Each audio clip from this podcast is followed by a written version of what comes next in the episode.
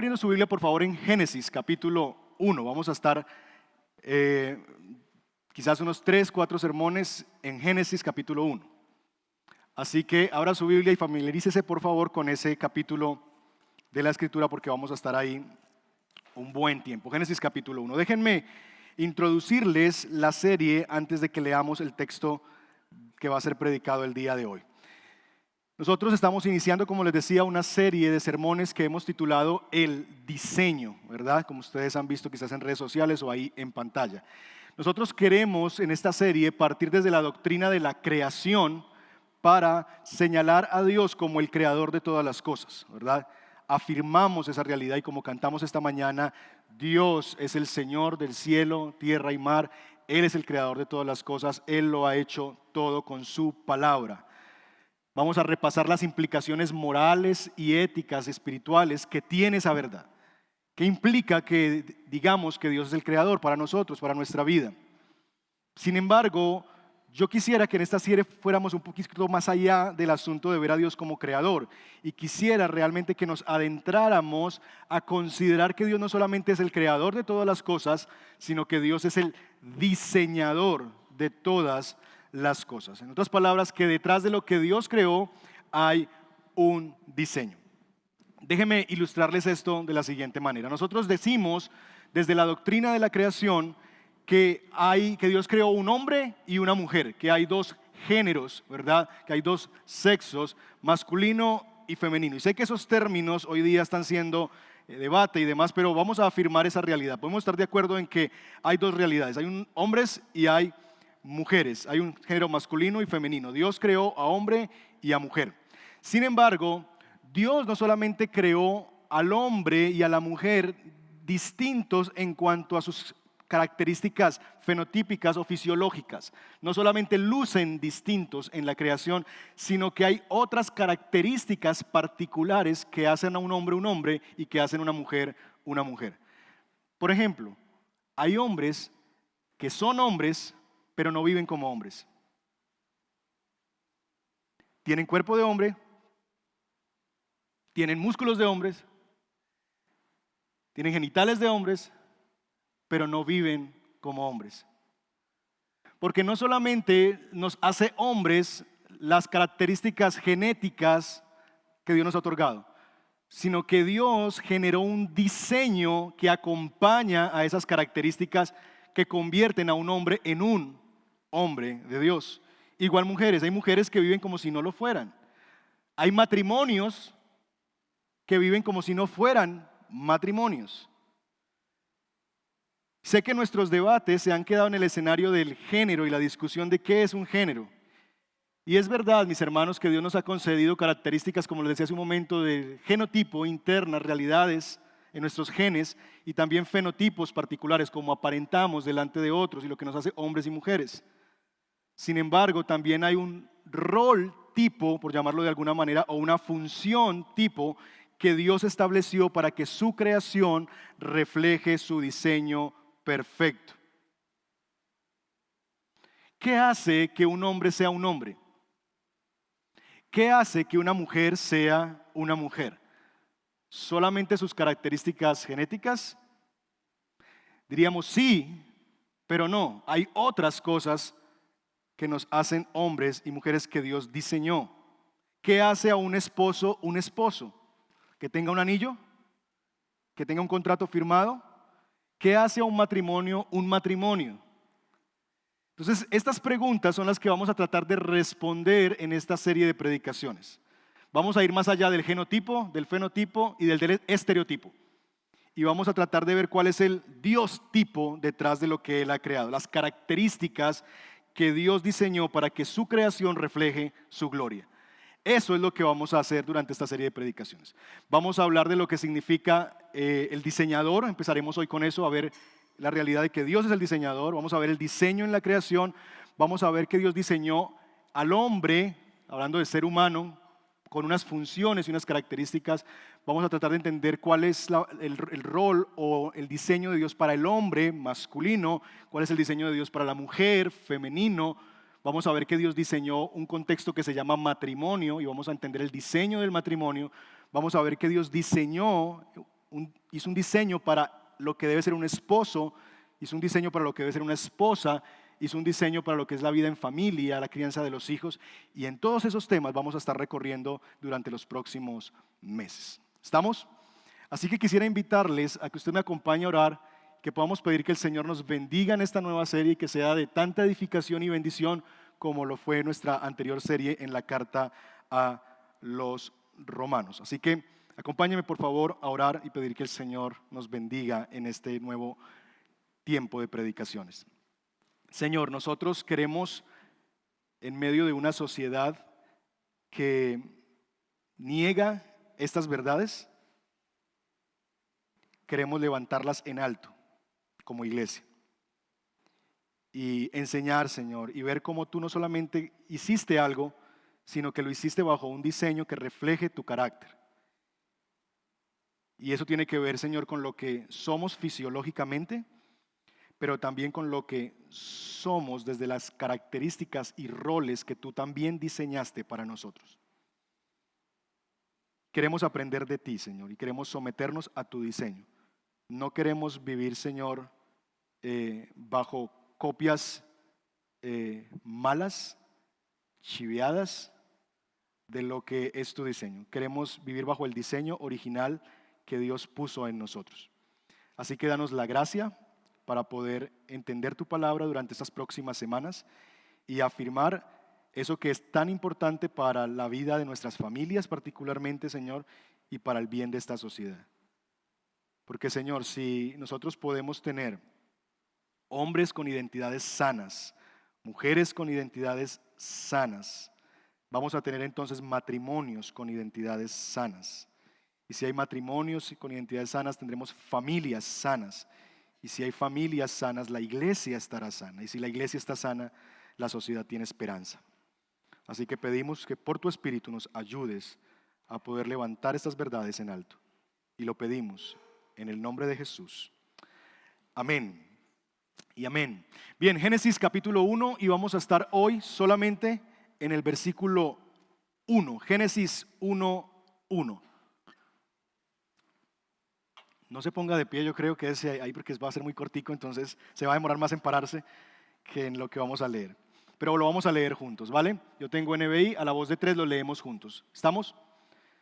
Dos, tres. Dios en el principio creó los cielos y la tierra.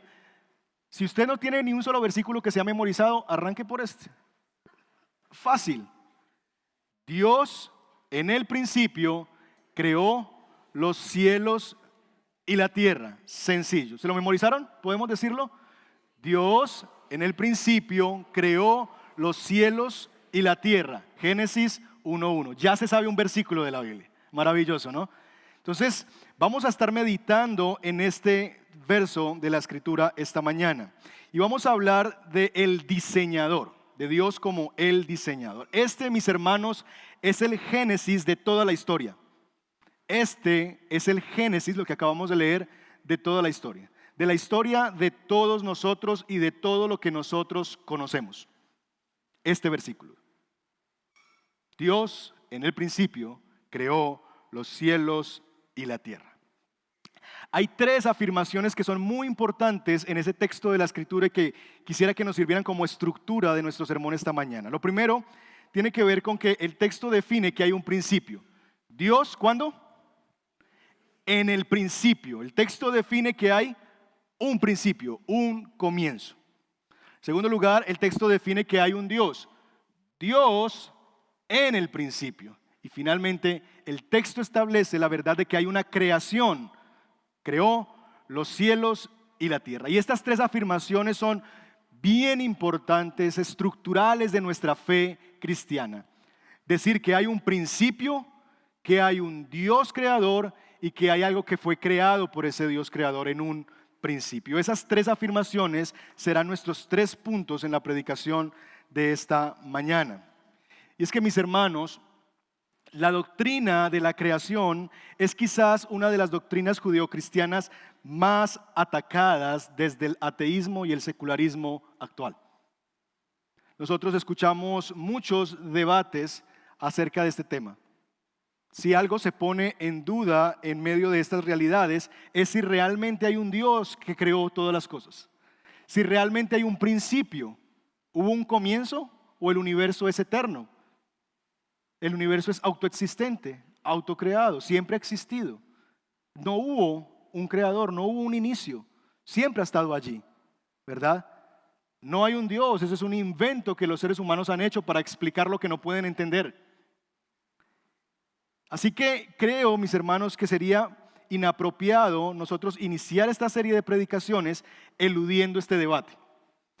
Eludiendo el debate en el que estamos de poder saber si podemos considerar como una verdad razonable, lógica, de que hay un principio, que hay un creador y que hay una creación. Así que, corriendo el riesgo de que esta predicación sea muy instructiva, porque va a tener un toque apologético de defensa de la fe y van a sonar algunos términos raros, corriendo el riesgo de que a usted le parezca esto como una clase de apologética, yo quiero hacerlo porque creo que es importante que la iglesia pueda entender que nuestra fe no es ciega o fantasiosa, sino que podemos afirmar desde una estructura lógica, filosófica y por supuesto teológica lo que la Biblia enseña. ¿Qué enseña la Biblia?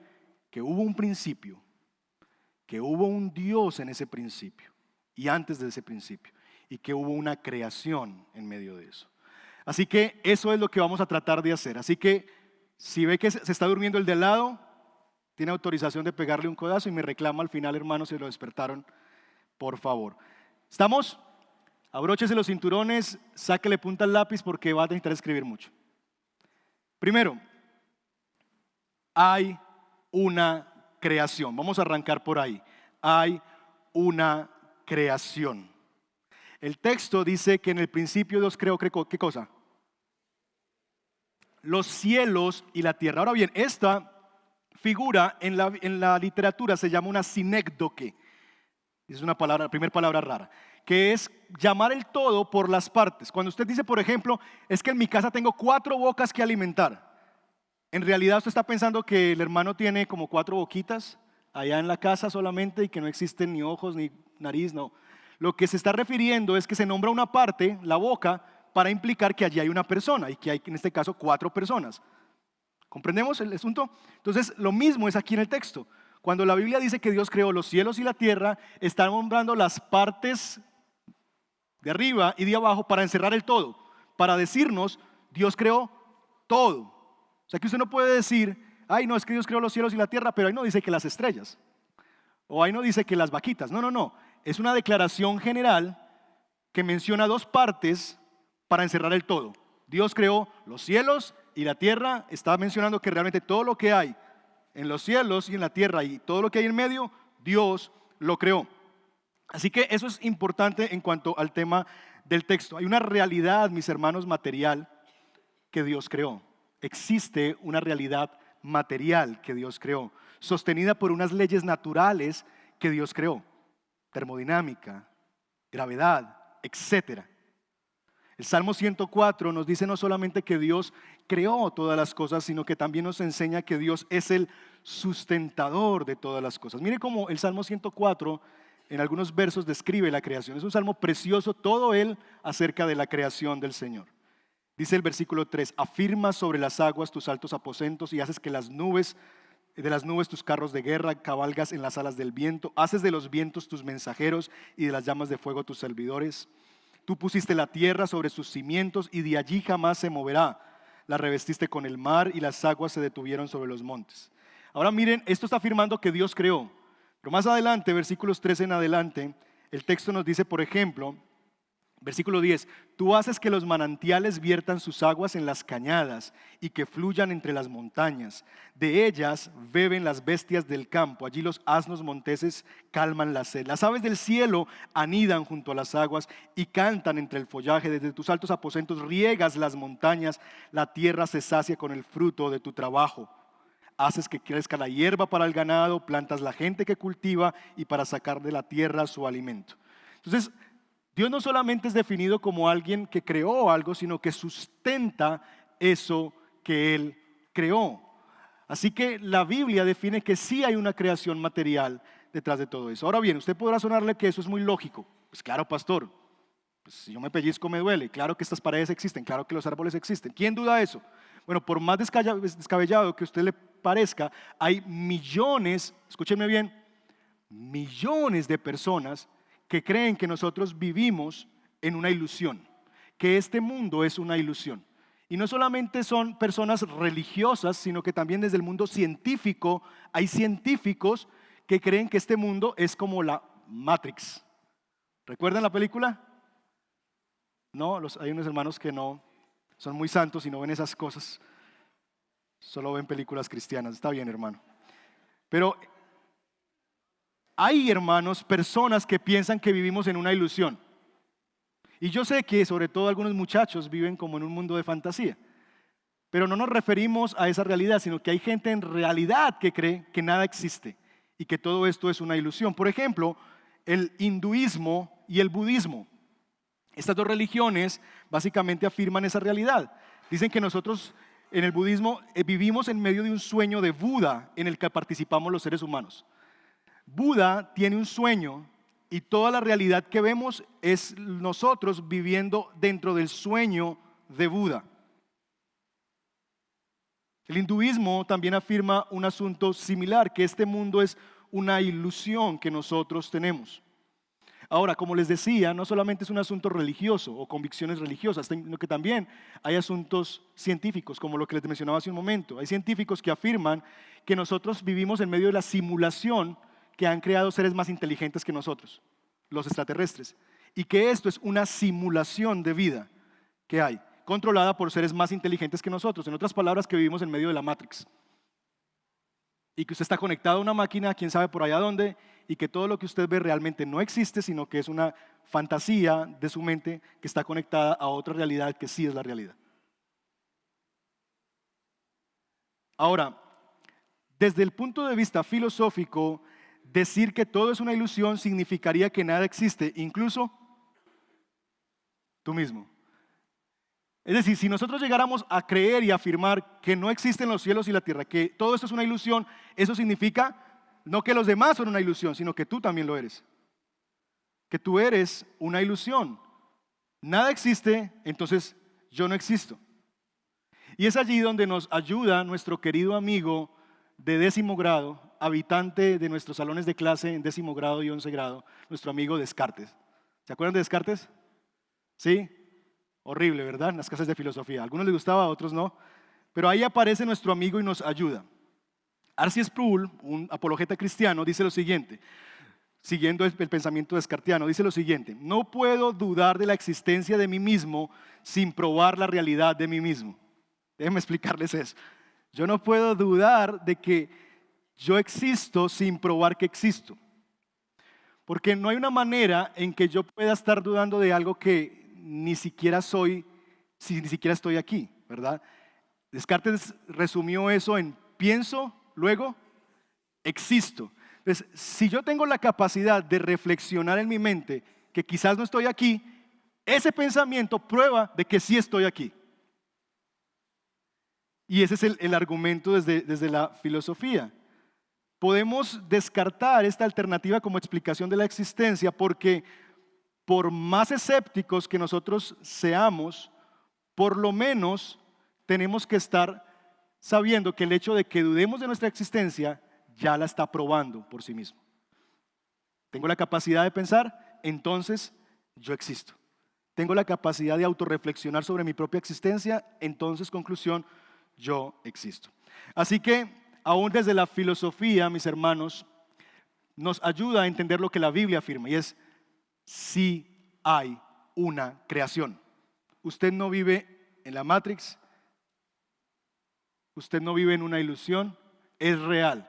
El esposo que le tocó es real y es para toda la vida. No es una ilusión. Usted estaba ilusionada de que eso cambiara, no. Es una realidad, existe, ¿verdad? Y va a ser hasta que la muerte los separe. ¿Estamos? Hay una creación. Hay unos cielos y una tierra. Hay una realidad material y unas leyes naturales que Dios creó para sustentarlas. ¿Estamos? Segundo lugar, Podemos decir también que hay un principio. En el principio. En el principio.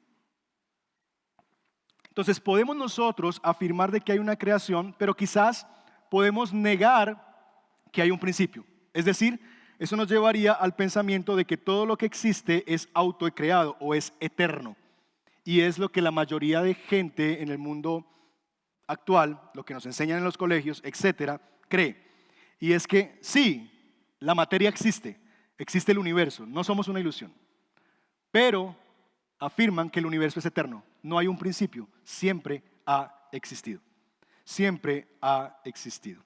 Así que eso se presenta en, esa realidad. El argumento se define como la creencia de que todo lo que existe es eterno, por lo que no ha sido creado y solamente depende de sí mismo, es decir, es autosostenible.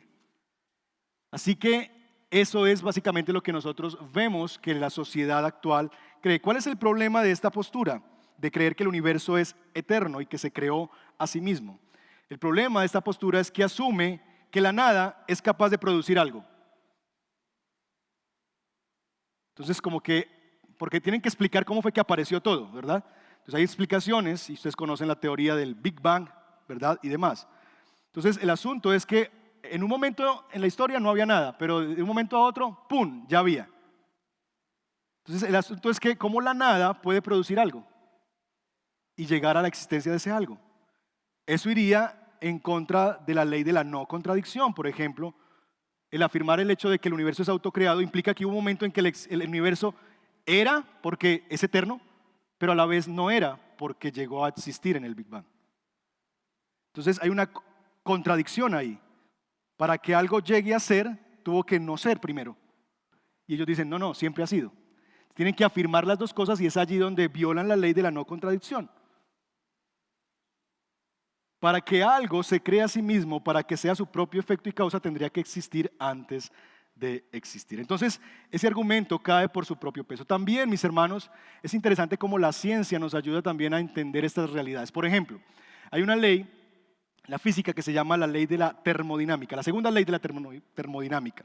Dice que el universo, entre otras cosas, se está quedando sin energía aprovechable. Esta, esta ley es la que explica la expansión del universo, ¿verdad? Entonces que el universo no, está, no tiene el mismo tamaño, sino que se va expandiendo, que va, a llegar un momento en que va, se va a expandir tanto que va a requerir más energía. Y lo que dice esta ley que ha aprobado a través de diferentes estudios, como el estudio Gamma, si usted quiere investigar más de eso, vaya a internet y, y puede estudiar un poquito más del tema, estudio Gamma, describe que el universo realmente se está quedando sin energía aprovechable. Es decir, se le está acabando la pila. Entonces, por deducción, mis hermanos, si el universo se está apagando lentamente como un foco de esos graduables en que uno lo tiene así súper prendido y le va bajando la intensidad, y eso es lo que está pasando con el universo, si el universo se está apagando, entonces quiere decir que no es eterno. Y quiere decir entonces que si no es eterno, tuvo un comienzo. Alguien, si es como un foco que se está como apagando poco a poco el universo, si es como un carrito de cuerda que alguien le dio cuerda y la cuerda se le está acabando, entonces alguien tuvo que darle cuerda al carrito. Porque si la cuerda se le está acabando, ¿quién le dio cuerda? Entonces, el Salmo 90 de hecho afirma esa realidad. Cuando dice, desde antes de que nacieran los montes y de que crearas la tierra y el mundo, desde los tiempos antiguos y hasta los tiempos postreros, tú eres Dios. Varias cosas dice este salmo. Dice que hubo montes que nacieron, ¿verdad? Es decir, hubo un comienzo de las cosas materiales que vemos. El salmista afirma que hubo una creación de la tierra y que antes de todo eso estaba Dios. Es decir, que Dios no llegó a ser una no llegó a existencia con la creación, sino que antes de que existieran los montes, antes de que nacieran las montañas, Dios ya era. Y mis hermanos, esto es clave.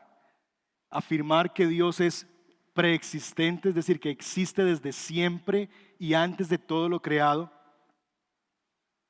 que todo lo demás tuvo un comienzo, porque la misma escritura afirma que el cielo y la tierra pasarán, pero su palabra no pasará. Se afirma en la escritura la eternidad de Dios.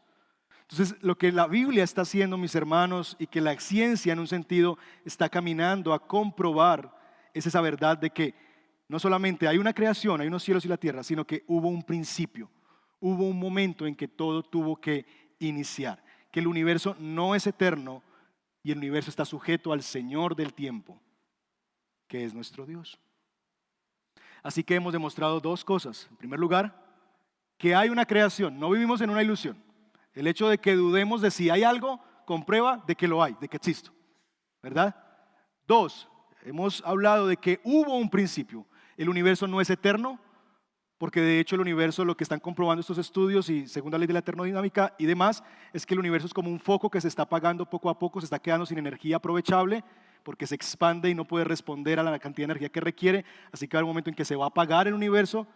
Eso implica que si se apagó es porque en algún momento alguien lo encendió, por lo que no es eterno, y nos lleva a la realidad entonces de que no pudo haber sido autocreado. Pero eso, mis hermanos, no necesariamente nos lleva a la conclusión de que hay un Dios. Y ese es nuestro tercer punto. Nosotros vamos a ver cómo eso sí nos va a llevar a la conclusión de que hay un Dios. En el principio, Dios creó los cielos y la tierra. ¿Quién creó? Dios. Si el universo es real, y sígueme en el argumento, si el universo es real, y tuvo un comienzo, que es lo que ya hemos definido. Sí, el universo es real. Sí, el universo tuvo un comienzo. Entonces necesitamos entender que hay una causa detrás de su existencia.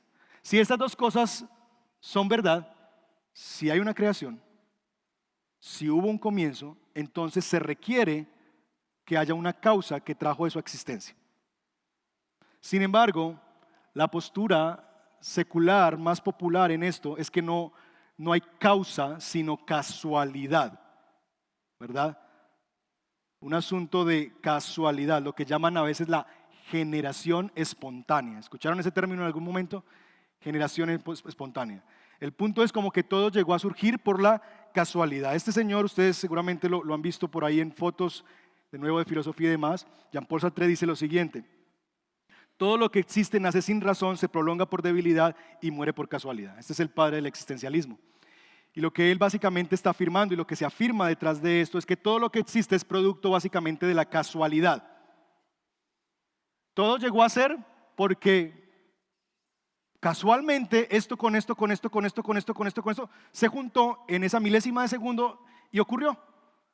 Entonces, eh, Arcis en un tono de burla dice lo siguiente, dice, el universo existió por la siguiente fórmula, espacio más tiempo más casualidad. ¿Verdad? Y es un tema de que convertimos la casualidad como en un ser, le damos un valor ontológico como si existiera la casualidad. Y la casualidad realmente es una probabilidad matemática. Pero cuando lo sumamos en el asunto de verlo como una realidad y como un ente creador, le estamos otorgando un valor que la casualidad no tiene. El problema es precisamente eso. Pero además de eso, es, es una locura pensar en que la casualidad hizo todo lo que existe. Se requiere en realidad mucha fe cuando se estudia la perfección y la precisión del universo. Cuando usted estudia que los grados de inclinación que tenemos es perfecto, la distancia que está entre el Sol y la Tierra es perfecta y que si se moviera un 0.1% nos achicharronaríamos o nos congelaríamos. Cuando usted estudia desde la física y todos los elementos de la ciencia, nos ayuda a pensar realmente de que no puede haber tantas casualidades. Esa teoría realmente no nos ayuda mucho, porque además de todo requiere la preexistencia de la materia. Es decir, que si hubo un choque, pues algo tuvo que chocarse. Gases, lo que sea que había, pero había algo. Y entonces, ¿qué había antes de ese algo? pues había algo. Y antes de ese algo, pues había algo. Y van a llegar a una línea interminable donde tiene que decir, alguien tuvo que haber hecho eso algo para traerlo a existencia. Entonces, mis hermanos, creo yo que necesitamos ser lo suficientemente humildes para darnos cuenta que el hecho de que yo no pueda explicar cómo algo llegó a suceder no quiere decir que la casualidad lo hizo. Repito eso. Hay una diferencia entre decir, yo no sé cómo fue que eso llegó a suceder, a decir, es que la casualidad lo hizo. Son dos cosas muy distintas. Requerimos humildad para aceptar que no podemos ser omniscientes y conocer quizás cómo fue que eso ocurrió y quedarnos simplemente en teorías. La alternativa más acertada desde el punto de vista de la lógica y la filosofía es la presencia de un ser autoexistente, es decir, que para que las cosas llegaran a ser creadas, como no son eternas, requieren la presencia de una causa, de alguien que las hizo, de un ser que sea autoexistente, que sea eterno y preexistente. Es lo que Tomás de Aquino llamó el ser necesario. Y el argumento es este. Si de la nada, nada surge, se hace necesario algo que sea eterno y en pura existencia. Eso se resume en la teología de Aquino como la existencia de un ser que se hace necesario. Es decir, Dios no solamente es, sino que se explica por la necesidad. Y ustedes pueden leer un poquito más de eso, es el argumento que llaman el argumento ontológico. Y es que si hay un ser necesario, no puede no existir. Y esto es lo que Tomás de Aquino menciona allí, es, tiene que haber un ser que sea necesario para que explique cómo fue que lo demás llegó a existir. Y ese ser necesario tiene que ser eterno y en pura existencia. Y es allí donde el argumento de Calam nos ayuda y quiero que lo sigan conmigo. Es muy sencillo. Lo que dice este argumento es lo siguiente. Todo lo que comienza a existir tiene una causa. Premisa número dos, el universo comenzó a existir. ¿Sí o no? Ya aprobamos eso. Hay un principio. Entonces, si todo lo que comienza a existir tiene una causa y el universo comenzó a existir, entonces el universo tiene una causa. Finalmente, si el universo tiene una causa, entonces existe un creador personal del universo sin causa. Entonces tiene que haber alguien detrás de la escena, detrás del escenario que le dio cuerda a esto. Eso es básicamente lo que está diciendo. De tal forma que si nosotros hemos de seguir las leyes de la lógica y la racionalidad, la alternativa que más satisface a la explicación del universo es que hay un ser autoexistente que hizo todo lo demás. El universo, como les dije hace un momento y como muchos científicos siguen mencionando a través de sus propias investigaciones, tuvo un inicio y se dirige a un fin. Así que nos queda solamente una alternativa y es concederle la eternidad a las leyes que explican según ellos la aparición del universo. Y eso es lo que hacen algunos científicos como Hopkins. Entonces, Hopkins al final de su vida llegó a la conclusión de, estoy ante un camino, dos alternativas. O realmente hay un Dios, o realmente las leyes de la naturaleza son eternas. Tengo solamente dos alternativas. Ya definido, tiene que haber un creador, tiene que haber algo que es eterno y anterior a todo. Pero tengo dos alternativas. O hay un ente personal llamado Dios, o yo le concedo esas características de eternidad a las leyes naturales. Y es, mis hermanos, básicamente lo que nosotros vivimos hoy día. Nosotros afirmamos que ese Dios, ese ente, ese que le dio cuerda a todo, ese ser autoexistente, es el que la Biblia llama en el libro de Éxodo el yo soy el que soy, el que siempre he sido. Es el que la Biblia llama yo soy el alfa y la omega, el principio y el fin de todo. Es ese que la Biblia nos menciona en Génesis 1.1. En el principio Dios, Elohim, creó los cielos y la tierra. Pero como les decía, hay otra vertiente. Así que mis hermanos, realmente el problema y la discusión no es entre ciencia y fe. Y escúchenme bien esto. Las discusiones en estos asuntos no son entre ciencia y fe. No hay una dicotomía entre la ciencia y la fe. La ciencia nos lleva a un punto en el camino donde hay una bifurcación. Y la ciencia valida o la realidad de que tienes que tomar una decisión. Y es, ¿le vas a conceder la eternidad a un ser personal autoexistente que se llama Dios? o le vas a conceder esas naturalezas de eternidad y autoexistencia a un ser que se llama leyes naturales. La ciencia nos lleva hasta ahí, hasta ese punto. A partir de ahí se abre el camino en dos y tenemos que decidir. La lucha no es entre ciencia y fe. La ciencia nos lleva al mismo punto a unos y a otros. el punto, el asunto, la pelea es entre el naturalismo filosófico y el creacionismo bíblico. En otras palabras, la lucha es, yo le voy a conceder esas características de preexistencia, de autoexistencia, de eternidad a las leyes naturales, que es lo que hace el naturalismo filosófico, o se las voy a conceder a Dios, que es lo que hace el creacionismo bíblico. Pero la ciencia nos acompaña hasta ese punto a los dos.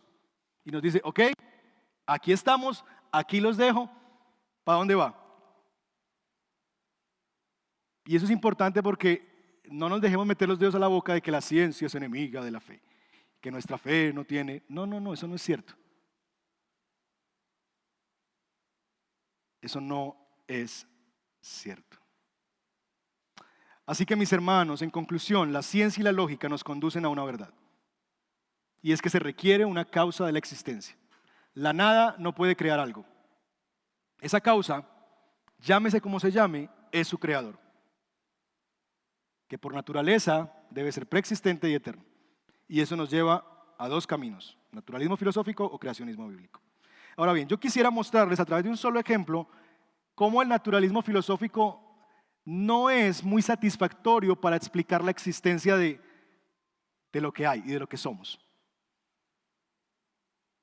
Se queda corto porque el naturalismo filosófico lo que hace es explicar todo a través de las leyes naturales y de cómo funcionamos a nivel de la materia y de lo que somos. Pero hay cosas que el naturalismo filosófico no puede explicar como existencia.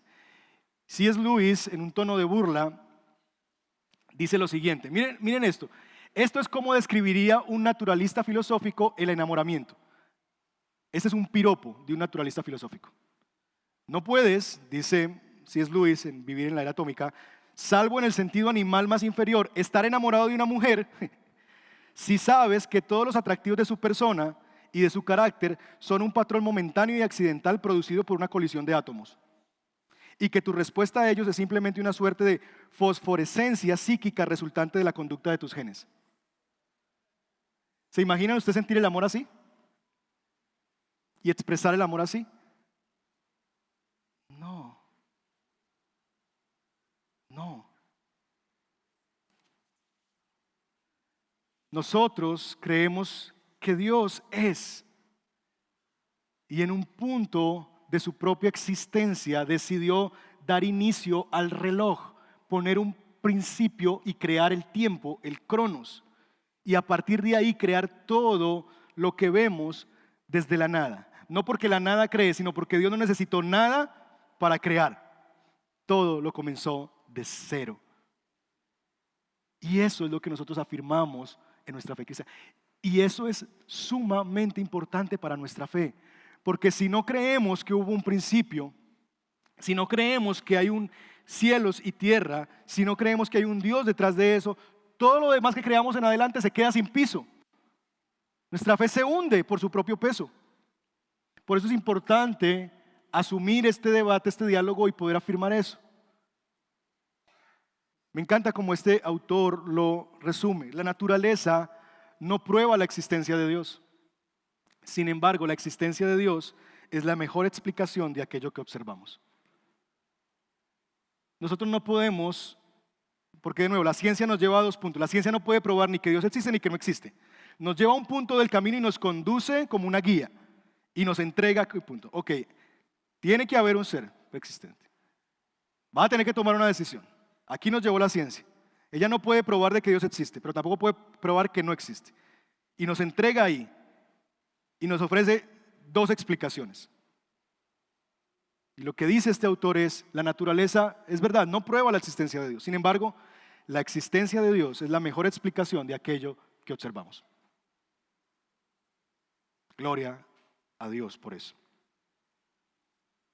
Esto es sumamente importante para nuestra fe.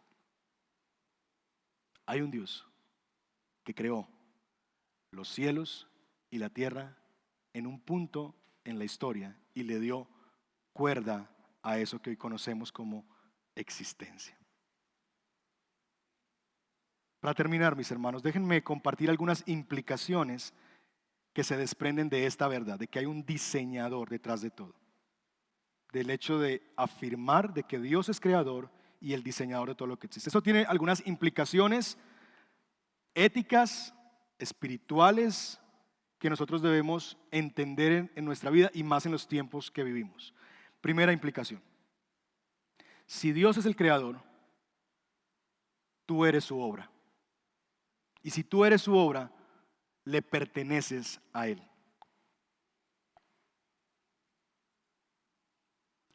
Si es verdad que Dios es el creador, entonces, de todas las cosas, entonces tú haces parte de esas cosas que Dios creó.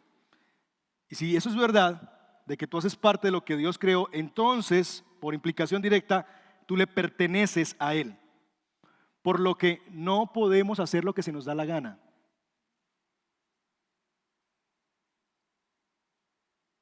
Podemos intentarlo, pero no podemos hacer la gana, lo que se nos da la gana y esperar que Dios esté tranquilo con eso. Diga, no, pues hágale. Así como usted tiene un hijo en su casa y usted no puede simplemente permitir que él haga lo que se le da la gana y usted hacer que eso no pasó nada. No, él puede hacer lo que se le da la gana, pero en la realidad del ente de autoridad, que en este caso es el papá, eso va a provocar una respuesta moral en ti. Y es que te vas a enojar, te vas a disgustar, te vas a entristecer, lo que sea que eso te lleve. Así que yo no puedo hacer lo que se me da la gana y esperar que Dios no se ofenda. Porque si Dios es creador de todas las cosas, si yo soy una de esas cosas creadas por Dios, entonces Él tiene autoridad sobre mí. Y si tiene autoridad sobre mí, Él puede definir lo que es el bien y el mal para mí. Y si yo hago algo que está por fuera de su diseño, y eso lo vamos a ver más adelante, entonces Dios tiene razón para ofenderse y yo no puedo simplemente huir de esa autoridad. Él tiene autoridad sobre tu vida. Pregunta, ¿cuál es nuestra respuesta y tu respuesta a su autoridad? ¿Sumisión? ¿Estás sometido y sometida a Dios?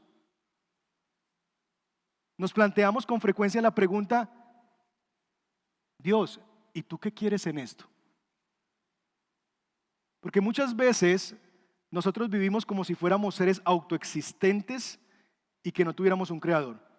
Y tomamos decisiones sin pensar en que es que yo no hago lo que yo, aquí no se hace lo que yo quiera. Yo tengo un Dios que está en los cielos. Y siéntalo o no lo sienta, me guste o no me guste, mi vida debe estar sometida a su autoridad. Él es Dios. Algo tiene que significar eso. Yo soy de Él. Y si Él dice que es A, es A y yo no la voy a maquillar. Es A. Punto. Ay, pastor, pero es que no lo siento.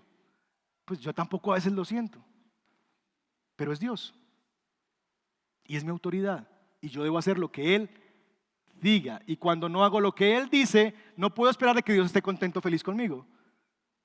Va a tener una respuesta de Dios hacia mí. Sumisión es lo que demanda la autoridad de Dios. ¿Cuál es la respuesta ante la autoridad de Dios? Demanda sumisión. Si Él es el creador, Él es tu autoridad. Y si Él es tu autoridad, demanda tu sumisión. Segunda implicación, gloria y adoración. Apocalipsis 4:11 dice, digno eres Señor y Dios nuestro de recibir la gloria y la honra y el poder. Y miren la razón, porque esto nos habla de razón. ¿Por qué qué? Porque tú creaste todas las cosas por tu voluntad, existen y fueron creadas. La razón a la que aduce el texto de Apocalipsis, por lo que Dios es digno de adoración, es porque Él creó. La respuesta adecuada ante la realidad de Dios es un creador, es mi adoración. Lo que se espera de los hijos de Dios que reconocen que Dios es creador es que ellos le adoren y reconozcan su dignidad. Dios quiso que todo llegara a existir por su voluntad, dice el texto. Por tu voluntad existen y fueron creadas. No fue la casualidad, fue la voluntad de Dios. Y las creó para su propia gloria, para que reciba Él la gloria. La creación hace eso. Dice el Salmo 19, los cielos cuentan tu gloria. El atardecer, cuando uno se levanta y ve en esos lugares, Guatapé, por ejemplo, o vas a esos lugares preciosos, los cielos hablan de la gloria de Dios. El firmamento anuncia la obra de sus manos. La creación misma responde a su creador en adoración. Por lo tanto, mis hermanos, nosotros debemos también adorarle. Y eso implica, por la autoridad de Dios, mi respuesta debe ser sumisión. Pero por la gloria de Dios en su creación, mi sumisión debería ser voluntaria y deleitosa. No solamente someterme a la fuerza, sino que debería también someterme gozosamente. Pregunta, ¿es tu sumisión a Dios gozosa o forzosa? ¿Te sometes a Dios forzosamente porque sí, Él es el creador y bueno, Él es el dueño de la finca, hay que hacer el? ¿O tu sumisión es, no, Él no solamente es el dueño de la finca, Él es glorioso, Él es hermoso, Él es digno, por lo que mi sumisión no va a ser solamente forzosa, sino gozosa. Él sabe más que yo, Él existe antes de que cualquier cosa existiera. Él está en el futuro ya cuando yo ni siquiera lo conozco. Así que yo puedo confiar en que aunque esto no me guste, será bueno para mí obedecerle a Él. Y obedecer y someterme gozosamente a Dios. Y finalmente, la última implicación, si Dios es el creador, entonces Él es el dueño de la vida. Salmo 139. Tú creaste mis entrañas, me formaste en el vientre de mi madre tus ojos vieron mi cuerpo en gestación. Y escuche bien esto. Todo estaba ya escrito en tu libro, todos mis días se estaban qué? Yo quiero que me escuchen bien en esto. Aunque no existía cuántos. Estamos en medio de una gran problemática en ese tema de aborto. Y es una discusión que está dada en todos los ámbitos de la sociedad pero que nosotros también como iglesia tenemos que dar. Y la discusión se gira en torno, en última instancia, a cuándo comienza la vida. Porque el argumento desde la teoría secular o no, no provida, no sé cómo llamarle, del aborto, los que defienden el aborto, es un asunto de que cuando se interrumpe en ese punto todavía no hay vida, así que no es un asesinato. El asunto, mis hermanos, es lo siguiente, y pensemos desde una perspectiva lógica y filosófica. Es, la vida, nosotros tenemos que entender que la vida no evoluciona. La vida es o no es. Nosotros no creemos en la evolución de la vida. La vida es o no es. Dios sopla aliento y es. Es decir, que antes de que no haya, de que la vida llegara a existencia, no había nada. La pregunta es, ¿Qué pasaría si eso no se interrumpe y se le da su ciclo natural? Cualquier cosa que haya, el cigoto, como le llamen, semana 5, 4, 3, la que quiera. Si no hay una interrupción sobre ese ente, sobre esa cosa que ellos llaman allí, ¿cuál sería la realidad que vendría? La vida no llega a ser, la vida ya está ahí. Porque si la interrumpo es porque estoy interrumpiendo es la vida. Ya hay vida. Es un asunto de la lógica, no es que llega, llega a ser una vida, no, no, ya hay vida, porque si todavía no es vida, pues déjela. Pero se interrumpe precisamente es porque ya hay vida ahí, hay una vida propia y un desarrollo propio. Y lo otro es, no somos dioses. Quien puso esa vida y para quien ya contó los días de Juan Sebastián y demás, antes de que uno solo de ellos existiera, es Dios. Y en el libro de Dios ya la vida comenzó. Por lo que mis hermanos, la vida es del Señor y solamente Él puede decidir sobre ella. Pregunta, ¿te opones activamente al aborto? Muchachos que están en la universidad, chicos que están en diálogos de este tipo, ¿Cuál es tu respuesta a eso? Porque nos hacen pensar de que todo el mundo está de acuerdo. Y no es así. y nos venden humo y creemos eso. ¿Cómo te vas a preparar, cómo nos vamos a preparar para presentar defensa de aquello que nosotros creemos? Hermanos que están aquí, que tienen por la gracia de Dios educación